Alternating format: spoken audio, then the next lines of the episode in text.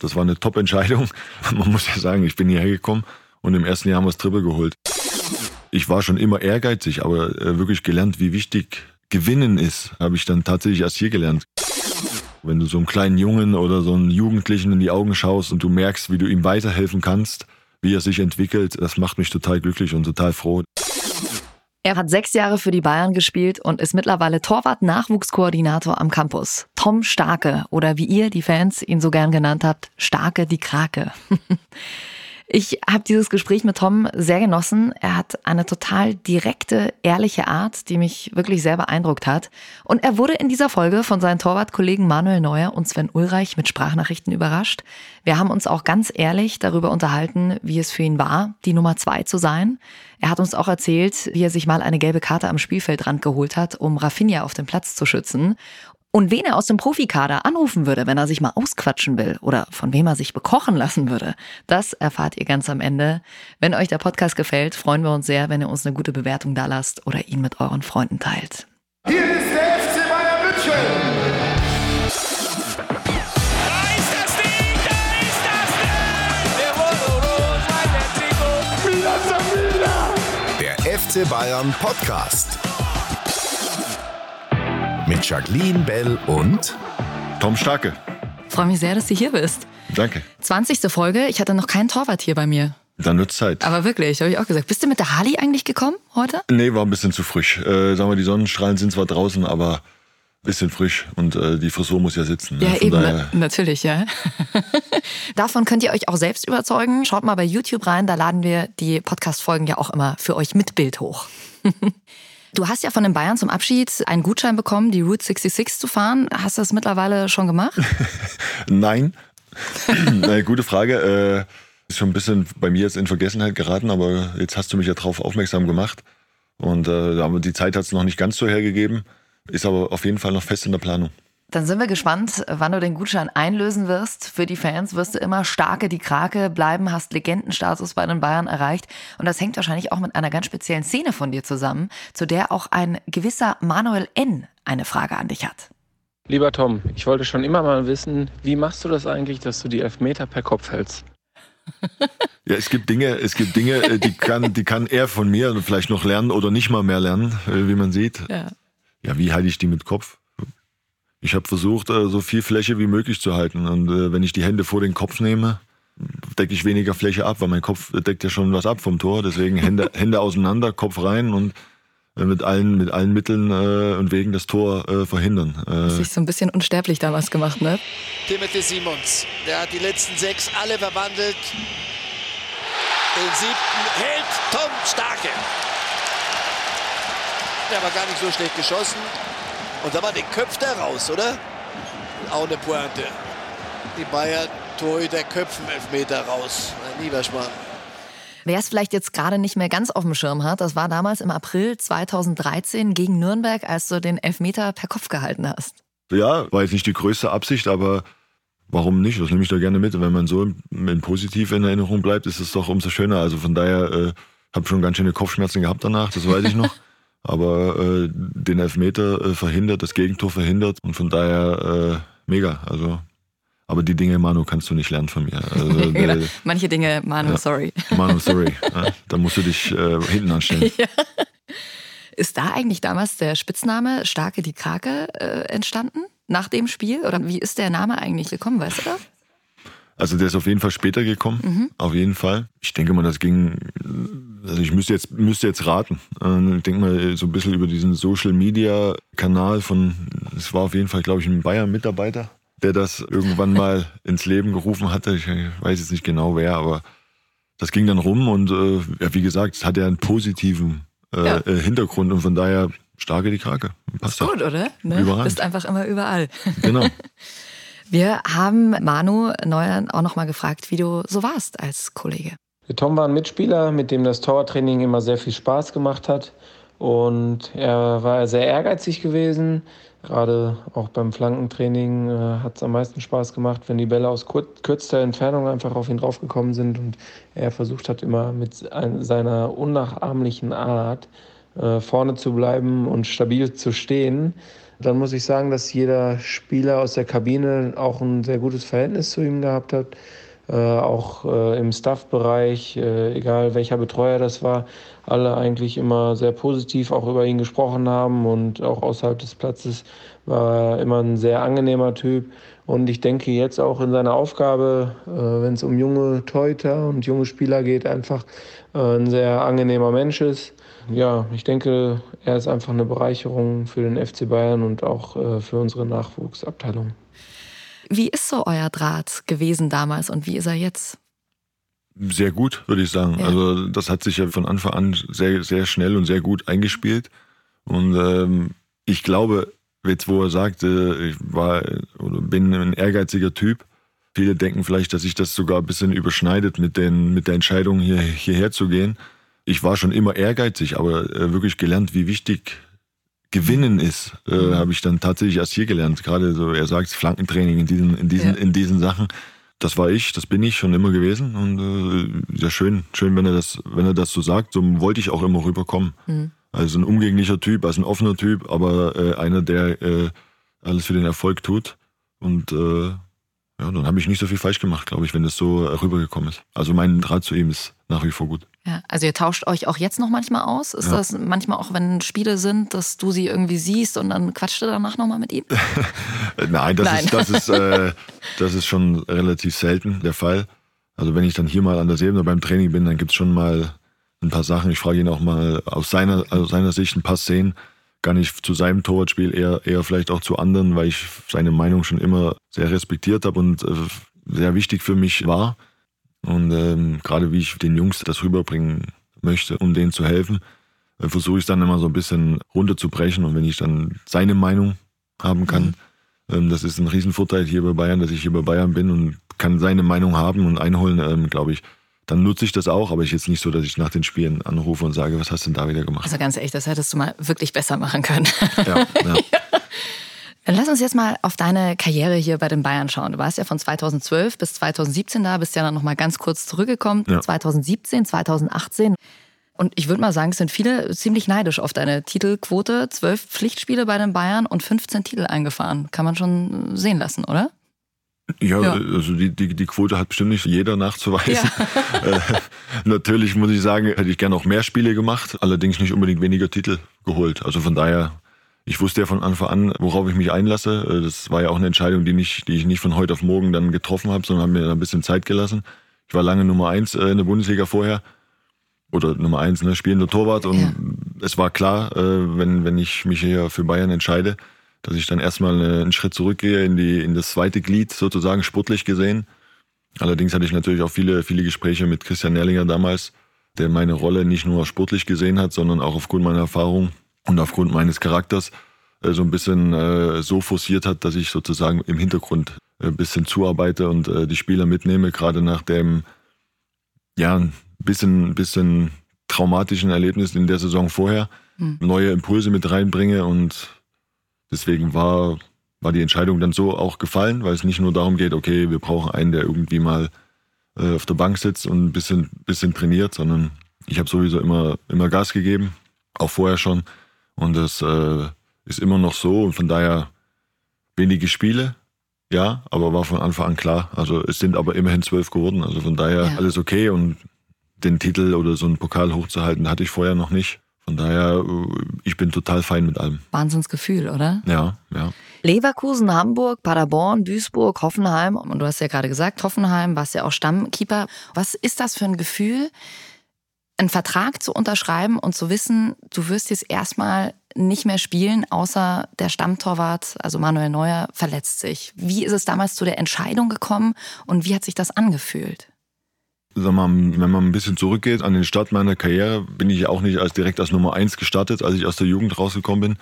Ich war in Leverkusen, Hamburg auch noch äh, unter anderem und habe dann auch zu Beginn auf der Bank gesessen. Also das Gefühl an sich war mir jetzt nicht ganz unbekannt und äh, ist ja nicht mehr so, dass du dann, dass du mit 31 bin ich gekommen, dass du dann hingehst und sagst, ich will dieses Gefühl mal erleben, äh, in der Bundesliga zu spielen oder in einem anderen Wettbewerb, sondern ich habe es ja schon Gehabt, erlebt, gehabt. Ja.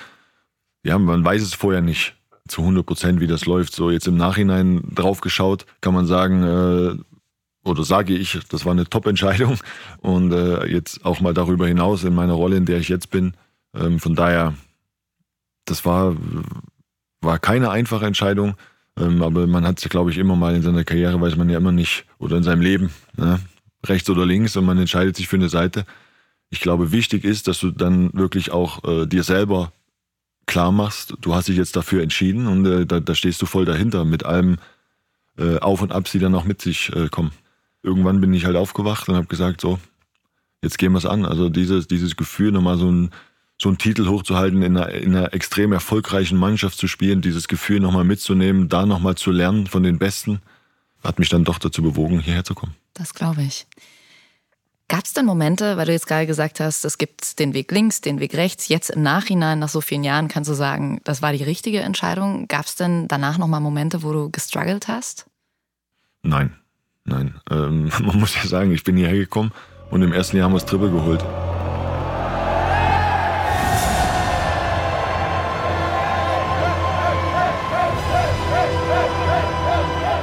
Dieses Jahr, diese ganze Saison, die lief sowieso wie im Film, kann man sagen, vom ersten Tag an. Ne? Das, das Verhältnis Mannschaft-Trainer hat total gepasst einfach. Ähm, die ganze Stimmung, die vorher eher, ja, ich sag nicht am Boden war, aber doch ziemlich äh, gedrückt war nach dem Finale daheim, hatte ich das Gefühl von Anfang an, hm. Aufbruchstimmung, jeder wollte Gas geben und äh, jeder wusste, okay, es geht nur über, über diesen Teamgedanken, diesen Mannschaftsgedanken. Und äh, das wurde von, von, vom Trainerteam, im Speziellen von Jupp Heynckes, halt total vorgelebt. Und ähm, ja, er hat von Anfang an gesagt, dass jeder, jeder, das, äh, wenn er, wenn er so Gas gibt und wenn er, wenn er sich integriert und äh, die Mannschaft unterstützt, egal ob Nummer 1 oder Nummer 18, ähm, am Ende Meister werden wird. Und das hat er mir auch vor der Mannschaft so, so versprochen. Das ist nur so ein Beispiel. Und habe dann tatsächlich meinen ersten Einsatz hier in München in Hoffenheim dann auch noch gehabt. Also er hat seinen Worten Taten folgen lassen und das haben alle gespürt. Äh, und das war so dieses spezielle Gefühl von Anfang an mit dem, mit dem Triple dann am Ende. Von daher hatte ich gar nicht die Möglichkeit zu strugglen, wie du gesagt ja. hast, weil es von Anfang an eigentlich äh, top lief.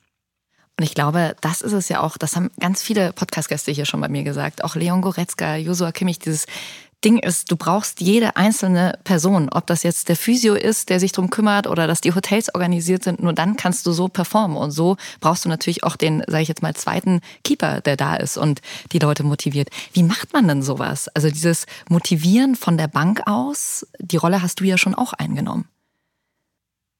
Ja, zumindest habe ich es äh, so interpretiert für mich, dass das meine Rolle ist. Äh, ich habe letztens im Gespräch auch äh, zum Beispiel das Beispiel gesagt, wir haben in Frankfurt gespielt und äh, da gab es an der, an der Auslinie ein bisschen Stress zwischen Rafinha und einem, und einem Spieler. Der, der, der Schiri kam auch noch dagegen. Rafinha hatte schon gelb. Und äh, ja, ich bin dann einfach dazwischen gegangen. Und, äh, ja. Ich habe dann, ich wurde dann des Innenraums verwiesen, aber in dem Moment war das äh, mir völlig egal. Hauptsache, wir können das Spiel mit elf Mann weitermachen. Besser so als anders. Absolut, ja. absolut. Und von, von daher, so habe ich meine Rolle schon immer gesehen, mich auch vor die, vor die Spieler zu stellen oder wenn es nötig ist, dahinter zu stellen, von außen Einfluss zu nehmen im Training sowieso Gas zu geben. Das habe ich hier erst gelernt, muss ich ehrlich sagen. Nicht das, nicht das Gas geben im Training, sondern auch jeden kleinen Wettkampf im Training so zu betrachten, dass es auch ein Wettkampf ist. Und dieses Gefühl hatte ich vorher so noch nicht. Äh, dann hast du halt ein Trainingsspiel mal verloren oder mal ein Lattenschießen verloren. Und so what? Äh, hier war das die Höchststrafe. Egal welche, welche Competition das war. Und äh, so hat sich das theoretisch dann auch theoretisch und praktisch auch auf die, auf die Spiele übertragen und dann ist egal, ob ich auf, auf dem Platz oder neben dem Platz war. So habe ich das interpretiert für mich und so habe ich das mitgenommen und so lebe ich es heute auch noch. Ja. Viele eurer Fanfragen haben sich auch auf deine damalige Rolle bezogen, Tom.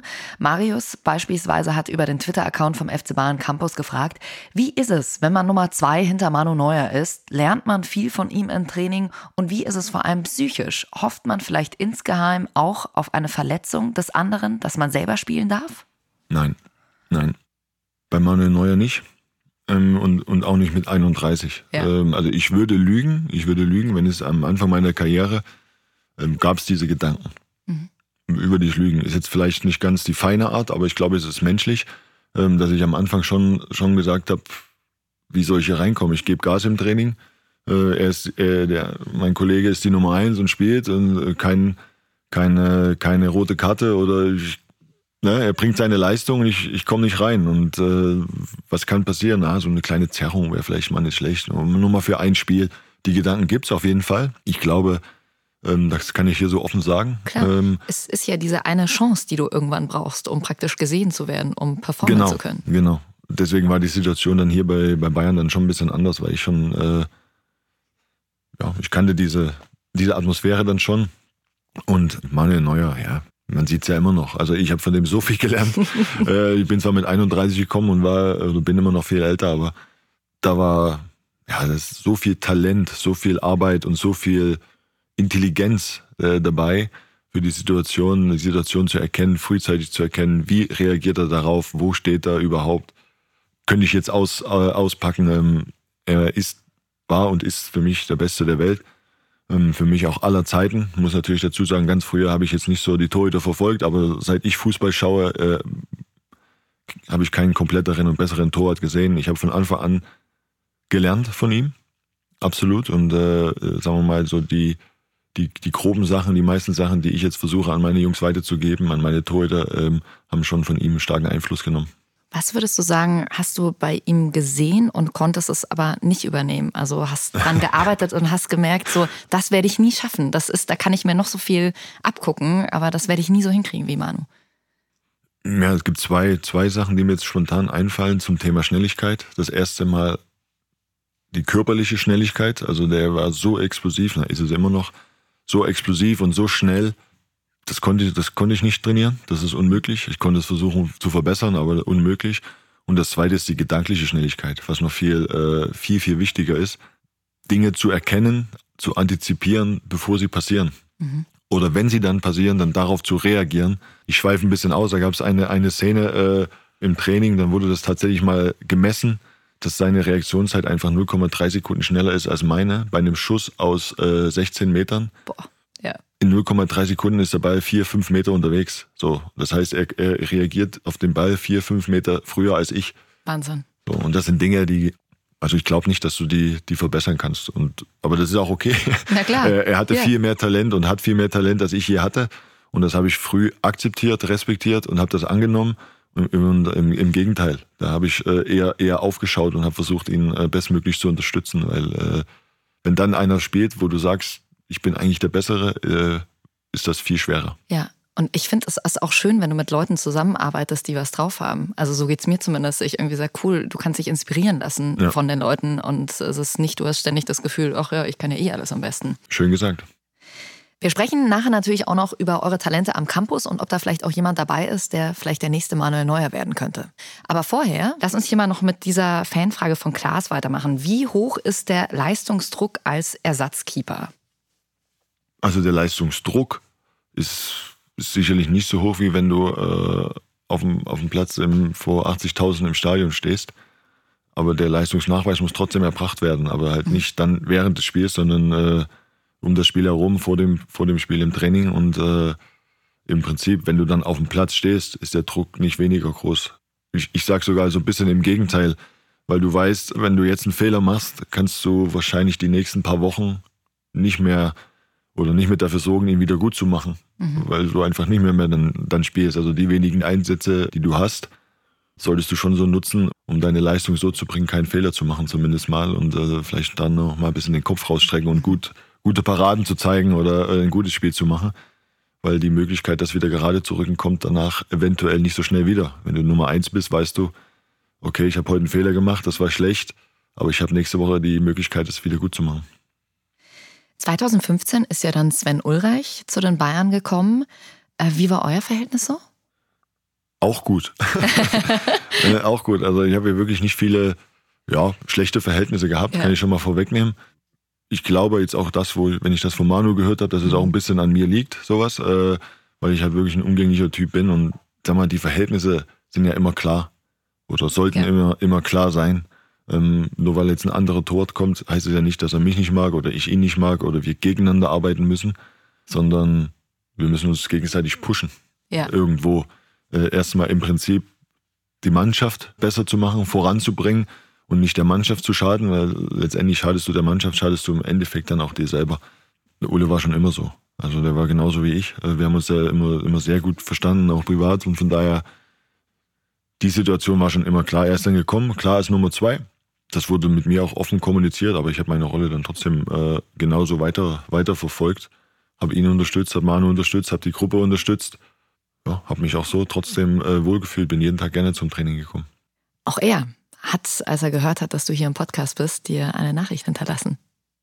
Servus Tom, ich habe gehört, du bist beim Podcast heute und ich wurde gebeten, den Zuhörern mal zu beschreiben, wie du als Mensch bist und wie du als Torwartkollege warst. Und ich kann den Zuhörern nur sagen, der Tom ist ein überragender Mensch, überragenden Charakter, immer ehrlich und loyal. Und das zeichnet ihn einfach als Mensch aus, hat immer ein offenes Ohr für einen. Genauso wie als Torwartkollege war er einfach ein sehr, sehr starker Torwart mit starken Reflexen und war aber trotzdem immer ein Teamplayer. Und das zeichnet einen Tom einfach äh, aus. Ich bin froh, dass ich einen Tom kennenlernen durfte und weiterhin auch Kontakt mit ihm habe.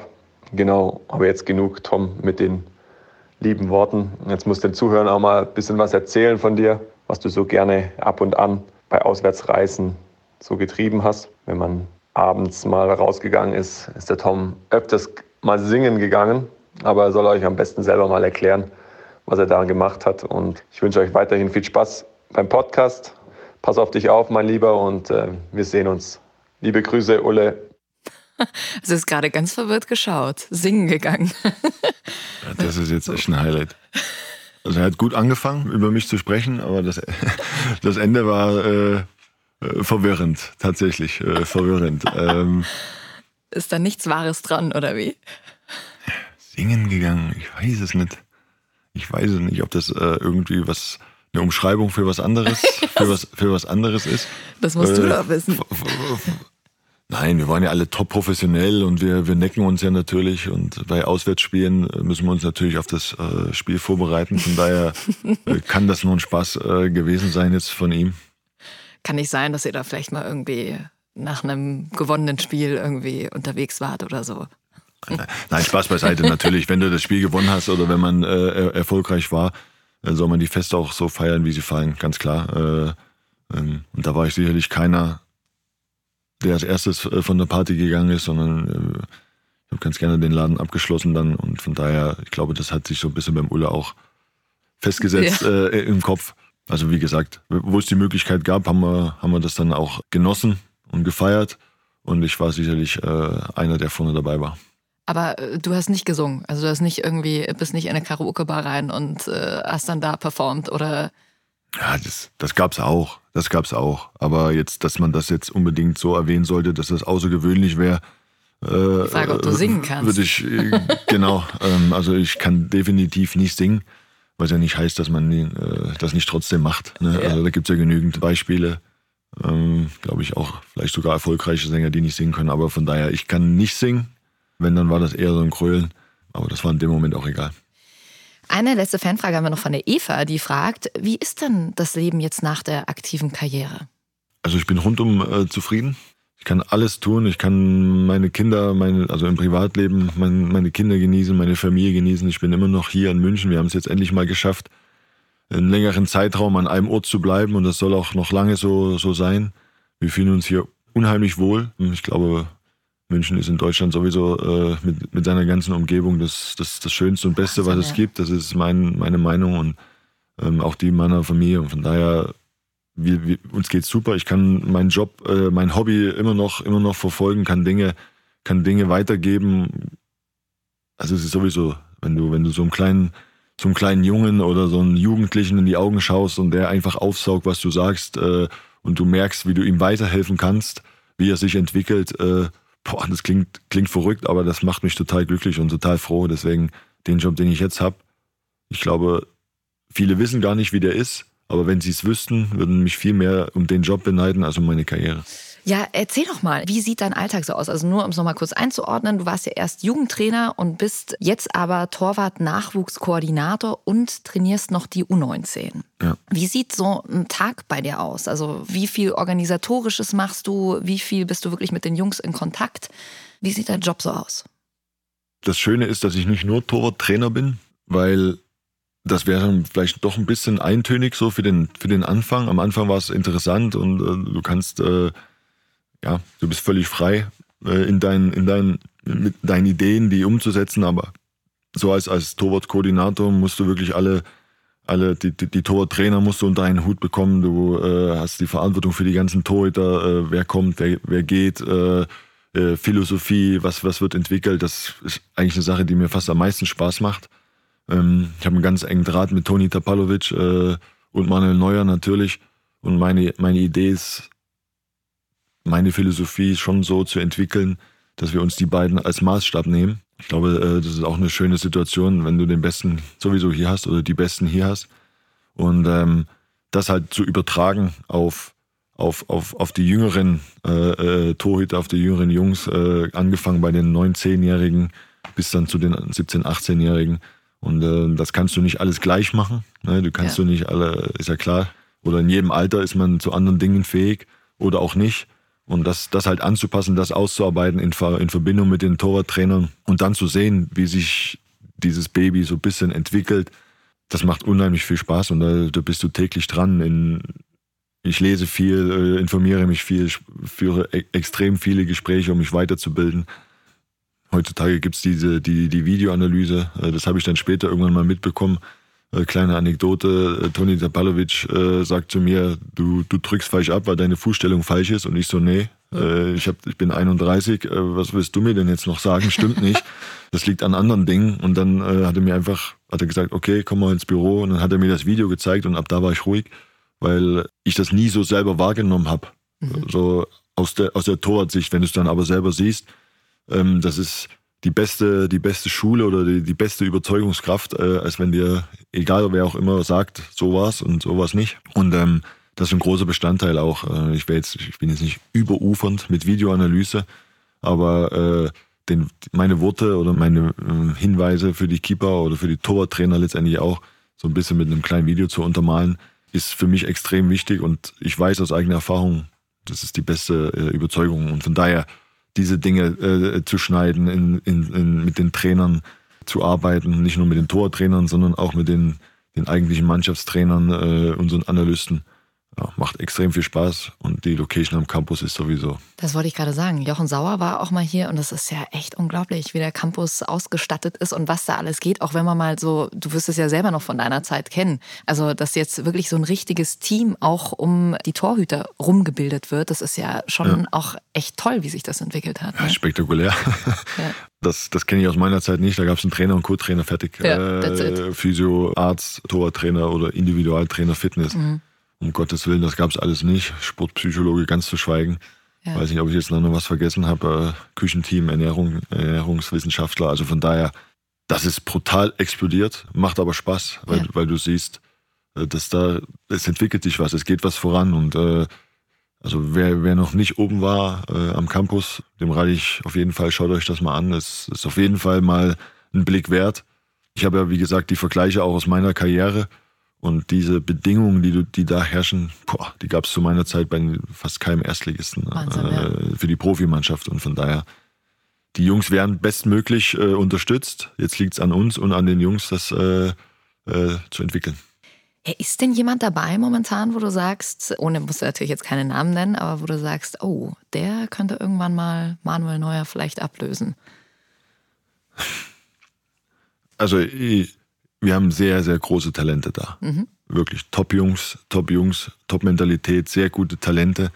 Aber ich glaube, da die, die Hürde, Manuel Neuer zu nehmen, wäre jetzt, wäre jetzt falsch. Sie sollen ihre eigenen Fußabdrücke mhm. hinterlassen oder erstmal ihren eigenen Weg finden, um dann ihre äh, Fußabdrücke zu hinterlassen. Und da jetzt zu sagen, du bist der Nachfolger von, oder also sagen wir so Bundesliga vielleicht, oder? Das wir eher, dass ja, wir jetzt ja, nicht ja, nur äh, Manuel Neuer nehmen, sondern generell äh, den Step wirklich in die Bundesliga. Ja, schaffen. sicher. Ja. Sicher. Also da können wir uns, da können wir uns freuen. Da ist eine gute Zukunft und äh, da bin ich fest von überzeugt. Und ich bin sowieso einer, der, der unsere Jungs eher pusht. Man sieht's, äh, werft sie rein. Ja. Werft sie rein. Ich glaube, mit Musiala haben nicht so viele gerechnet. Ne? nee. so, werft, sie, werft sie rein. Die können das, die können das. Gebt, gebt ja. ihnen nur die Möglichkeit. Jetzt äh, Josip Stanisic, der als Rechtsverteidiger auf einmal ein fester Bestandteil ist. Ich glaube, vor einem Jahr äh, war das noch ein bisschen anders. Äh, werft sie einfach rein, die können das und äh, da gibt's noch viele mehr von. Ja, ins kalte Wasser einfach reinwerfen.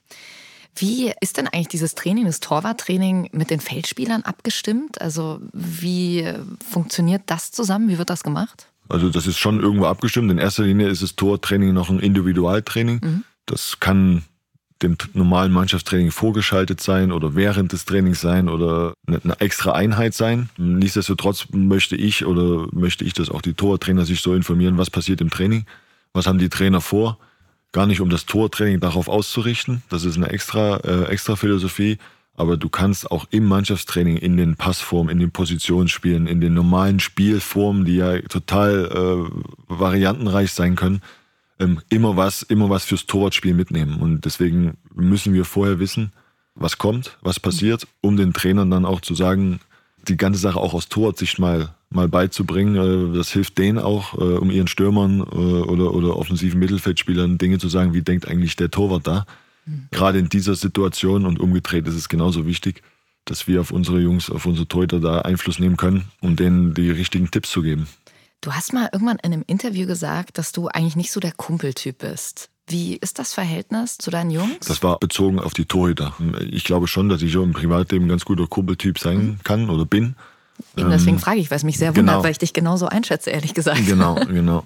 Ich versuche jeden Einzelnen besser zu machen. Und jeder Torwart, der zu mir kommt, dem sage ich genau das. Ich kann dir gar nichts versprechen. Ich kann dir nicht versprechen, dass du Bundesliga-Torwart wirst. Ich kann dir, ich kann dir sagen, dass du ein großes Talent hast oder ein Talent bist.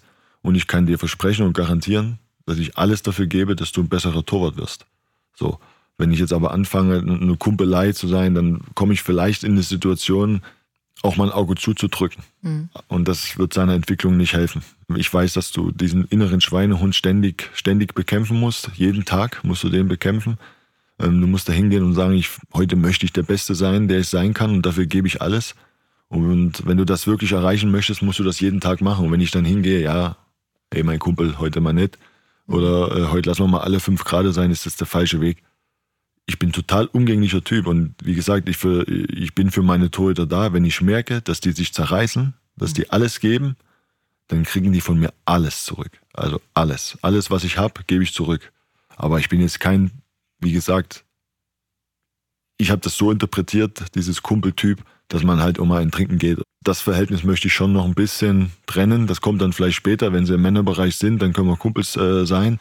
Aber jetzt, wenn, wenn, wenn ich dafür verantwortlich bin, dass die, dass die Jungs sich entwickeln sollen und einfach besser werden sollen, bin ich immer für ein Gespräch zu haben. Bin immer da für sie, äh, um zu helfen. Aber diese Kumpeltyp-Geschichte kommt später. Mit welchen Problemen, wenn du sagst, du bist immer da für sie, mit welchen Problemen kommen sie denn da so bei dir an? Oh, mit allem. Und da bin ich echt stolz drauf. Da kann es sein, dass sie Probleme mit dem Trainer haben, mit einer Spielsituation haben, äh, in der Schule. Manchmal wollen sie einfach nur reden und abgeholt werden. Und dann, äh, wenn man das aber weiß, dass sie sich so, so öffnen, dann kann ich schon im Training auch ein bisschen Bezug darauf nehmen und ich verstehe, warum der vielleicht heute ein bisschen geistig abwesend ist oder äh, legt das nicht zu sehr auf die Goldwaage, sondern gib ihm schon das Gefühl, kein Problem, Junge. Ja, Also das äh, ist, ist alles in Ordnung. Und äh, also da bin ich schon ein bisschen stolz drauf.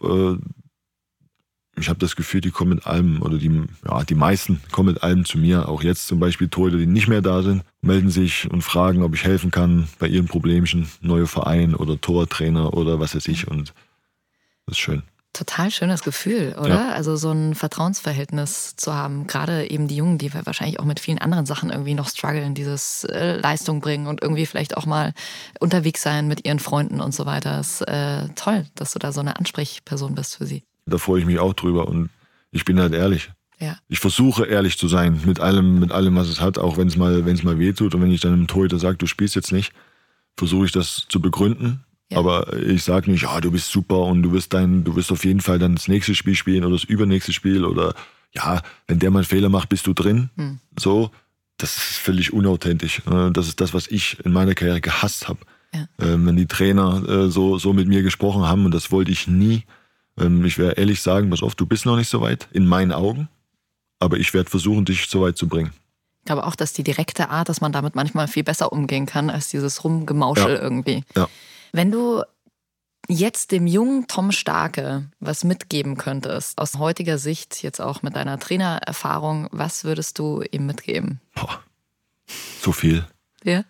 Ja, so viel. Also das muss man, es klingt immer so ein bisschen abgedroschen, aber die Erfahrung ist unbezahlbar, egal in welchem Bereich, glaube ich, aber jetzt gerade im Fußball, im Torwartspiel, professionelles Verhalten, äh, dieses unbedingte Gewinnen wollen, dieses unbedingte Bekämpfen des inneren Schweinehundes und auch Dinge einfach ein bisschen besser, besser einzuschätzen, nicht so, nicht so verrückte Dinge zu machen. Ich meine es jetzt im Spiel. Ich habe als junge Torhüter viele Fehler gemacht, wo, ja, wo ich jetzt sage, einfach dumm, dumme, dumme Fehler, völlig unnötig, völlig drüber gewesen, ähm, was aber völlig normal ist für einen, für einen lernen, ne? 18-, Ja. 19-Jährigen. Du musst, du musst halt lernen, aber jetzt, wenn man jetzt drauf zurückschaut, würde ich, würde ich mal meinem, meinem früheren Ich schon so viele, viele Tipps geben können.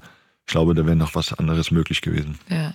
Welche, welche Fehler im Tor meinst du? Hast du da einen bestimmten Moment im Kopf? Oh, nee, da gibt's da gibt's schon viele, aber ähm, ich habe dann irgendwann mal versucht, ein offensiver Torwart zu, zu sein. Ähm, mit offensiv meine ich, Dinge, Bälle abzulaufen, die tief gespielt werden und ja, viel zu, viel zu wild rausgelaufen, viel zu, viel zu unclever aus dem Strafraum rausgekommen, wo man die Hände nicht mehr benutzen darf, äh, in, in, in den Zweikampf gegangen, an, anstatt zu sagen, bleib die drei Meter weiter hinten im Strafraum, hast du noch deine Hände zu nutzen, aber ja, das sind, äh, da gibt's ganz, ganz viele Beispiele. Und da meine ich nicht nur äh, technische Fehler, die immer, immer passieren können, sondern gerade so ein bisschen taktische oder ja, so Spiel, Match, Matchfehler, die, die äh, ja, zu vermeiden gewesen wären. Aber man muss ja auch was lernen, ne? Also Ja, man ja, wird ja nicht äh, geboren als äh, So perfekter sieht's Torwart. So, jetzt habe ich noch ein paar Sätze, die du für mich noch am Ende oder für uns noch am Ende vervollständigen darfst. Wenn ich noch mal ein Spiel aus meiner Bayernzeit spielen könnte, dann wäre es Ich müsste, äh, kurze Gegenfrage.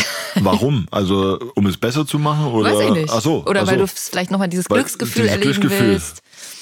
Dann das erste in Hoffenheim. Definitiv.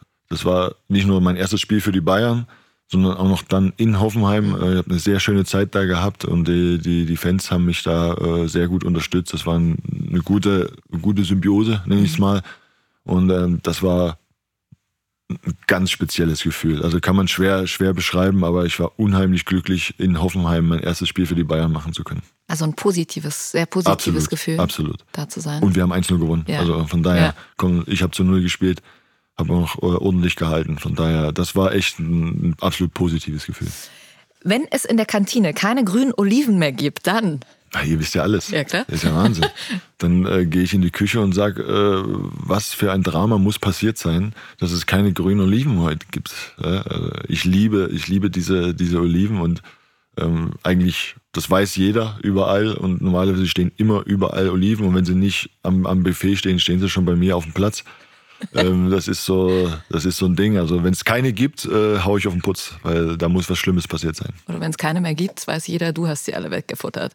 Das ist dann das Zeichen für die anderen. Wenn du spontan ein Bier trinken willst und dich ausquatschen willst, rufst du aus dem aktuellen Kader des FC Bayern, Boah, ich rufe den Ulla an. oder? Ja, Sehr ich, ich rufe Sven an. Okay, wenn ich mich von einem aus dem aktuellen Kader bekochen lassen müsste, würde ich mich für, Thomas Müller. der kann's, ne? Oder? Er hat, er hat, er hat gut dazugelernt. Er war schon immer äh, sehr interessiert daran, Ja. aber er hat gut dazugelernt. Also dann äh, würde ich mich von ihm bekochen lassen. Und letzte Frage, wenn ich mit einer Person einen Tag tauschen könnte, dann wäre es, Äh, ehrlich gesagt würde ich gern mal wissen, wie sich ein Politiker fühlt. Mhm. Also da, äh, wenn es nur für einen Tag ist, äh, nehme ich mal Angela Merkel. Angela also da äh, nur einen Tag bitte. Ne? Äh, ein- einfach mal, ich, einfach mal so einen, so, einen, so einen vollen Tag mitnehmen, um dann vielleicht später auch für mich mal äh, zu reflektieren, was die da wirklich leisten müssen, dürfen, wollen, können oder auch nicht. ja, Ja. absolut. Also das ist echt eine Aufgabe. Ich weiß nicht, ich will mit Politikern nicht tauschen wollen. Na doch für einen Tag. Ja, bitte. für einen Tag, genau. Aber dann bitte wieder zurück. Tom, vielen, vielen Dank. Es hat Sehr richtig gerne. viel Spaß gemacht und ich hoffe, euch hat es auch gefallen. Wenn es euch gefallen hat, dann teilt den Podcast gern mit euren Freunden, schickt uns gern alle Wünsche durch, sagt mir auch Bescheid, wen ihr vielleicht hier als nächstes als Gast haben wollt und macht's gut und bleibt uns gesund. Danke, Tom. Sehr gerne. Tschüss.